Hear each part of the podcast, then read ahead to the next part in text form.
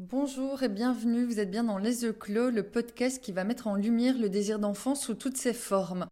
On partira à la rencontre de témoignages de personnes au parcours atypique, parfois compliqué dans leur quête et leur rêve de famille. Je m'appelle Anne, j'ai fait une fausse couche quand j'avais 39 ans et puis je me suis lancée dans un long parcours de PMA. Chaque semaine, nous irons à la découverte d'un sujet particulier autour de cette question de l'enfant Aujourd'hui, on va aborder un thème qui revient souvent euh, quand on discute avec les personnes qui ont eu des fausses couches. J'aime pas dire qui ont fait, comme si c'était une action volontaire, qui ont subi une fausse couche, c'est les dates. Les dates anniversaires, comme on les appelle, tous ces moments qui ont jalonné ou qui auraient dû jalonner cette grossesse et l'arrivée de cet enfant. Je me rappelle très bien de la date. Je pense que c'est parce qu'à ce moment-là, on n'était plus vraiment ensemble, donc on se voyait pas très très régulièrement, peut-être une ou deux fois par semaine. Je me rappelle que c'était un mardi 10 janvier, j'étais passée chez lui avec une tenue un peu affriolante avant d'aller travailler, chaussures rouges, euh, escarpins rouges comme ça, en impair. On avait fait l'amour et puis on était allés travailler chacun de notre côté. Je me doutais que j'étais enceinte, j'ai eu un peu de retard et je lui ai dit, il était paniqué. J'étais faire un test de grossesse et effectivement, il était positif.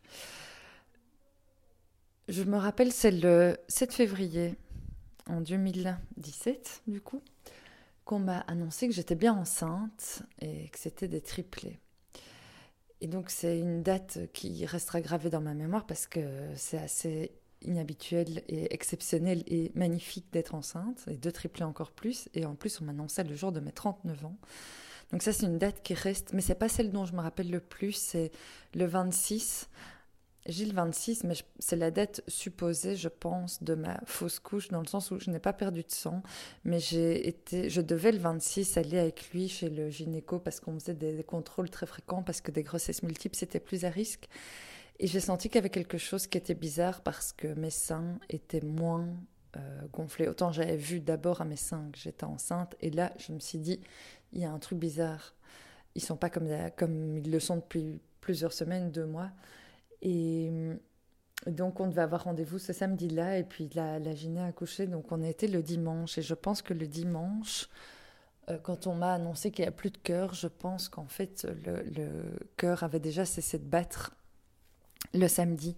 Et le vendredi, c'est marrant, je m'en rappelle très bien parce que je ne sais pas pourquoi, mais j'ai une collègue qui a pris une photo de moi. On était dans la salle de réunion, on attendait d'avoir le meeting du vendredi 14h. On faisait le point avec, euh, avec la chaîne de télé sur l'émission quotidienne qu'on faisait.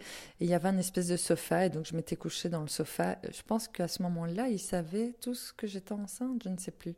J'aurais-il que j'étais fatiguée, et donc euh, on m'avait prise en photo. Donc j'ai vraiment la photo peut-être du dernier jour où, j'étais enceinte. Donc ça, c'est une date dont je me rappelle. L'autre date euh, qui était aussi euh, très, très triste, euh, je n'ai pas envie de dire lourde, mais qui me rendait vraiment triste, c'était la date annoncée d'accouchement, qui devait être le 3 octobre. Donc, donc ça, effectivement, c'est des dates auxquelles je pense régulièrement. En tout cas, le 10 janvier, j'y pense. Le le 25-26 février, j'y pense, le 3 octobre aussi. L'annonce finalement un peu moins. J'ai eu d'autres événements euh, importants qui sont passés ce jour-là, mais donc c'est des dates qui restent. Euh, j'ai vraiment mis un point d'honneur à, à, mettre en place des rituels à ces dates-là.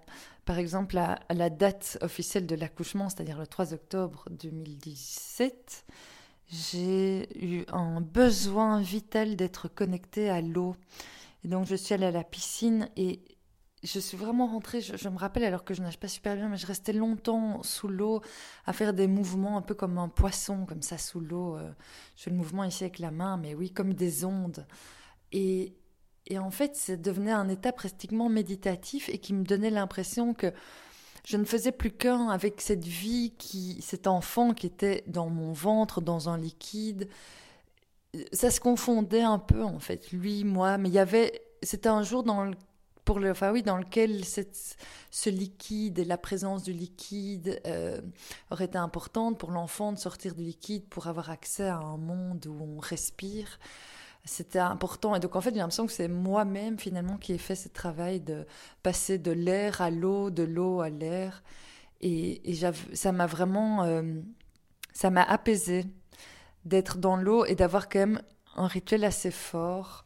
Donc j'ai vraiment nagé avec la conscience que j'aurais pu, j'aurais dû euh, ce jour-là euh, mettre au monde un enfant.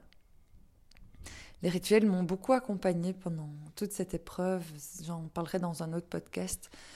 Mais donc ces dates anniversaires pour beaucoup restent difficiles. Je sais qu'il y en a qui, ces jours-là, euh, décident de ne rien faire, de prendre du temps. Enfin, c'est pas ne rien faire, mais au contraire, c'est prendre du temps pour soi et vraiment honorer, chérir ces dates qui sont des, repères et des étapes importantes dans notre vie et dans notre parcours.